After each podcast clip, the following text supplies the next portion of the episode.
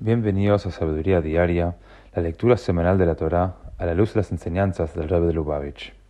En la quinta lectura de la Parashá Shlach, leemos como luego del incidente de los espías, Dios consoló al pueblo judío recordándoles que sus hijos eventualmente entrarían y tomarían posesión de la tierra de Israel.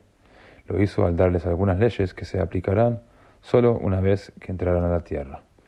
La primera de esas leyes es que los sacrificios de animales tenían que ser acompañados de ofrendas de grano, aceite y vino. Dice el versículo que Dios le instruyó a Moshe que le dijera al pueblo judío, de acuerdo al número de animales que ofrenden, deben presentar ofrendas de grano, vino y aceite por cada uno.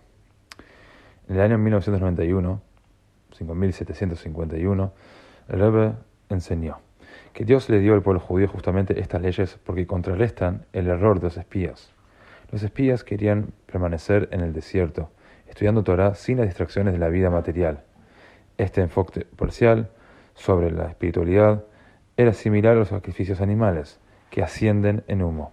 El aceite y el vino, en cambio, eran vertidos hacia abajo. Así, al instruir al pueblo judío con respecto a las ofrendas de aceite y vino, Dios les estaba transmitiendo que el período de su incubación espiritual en el desierto eventualmente llegaría a su fin.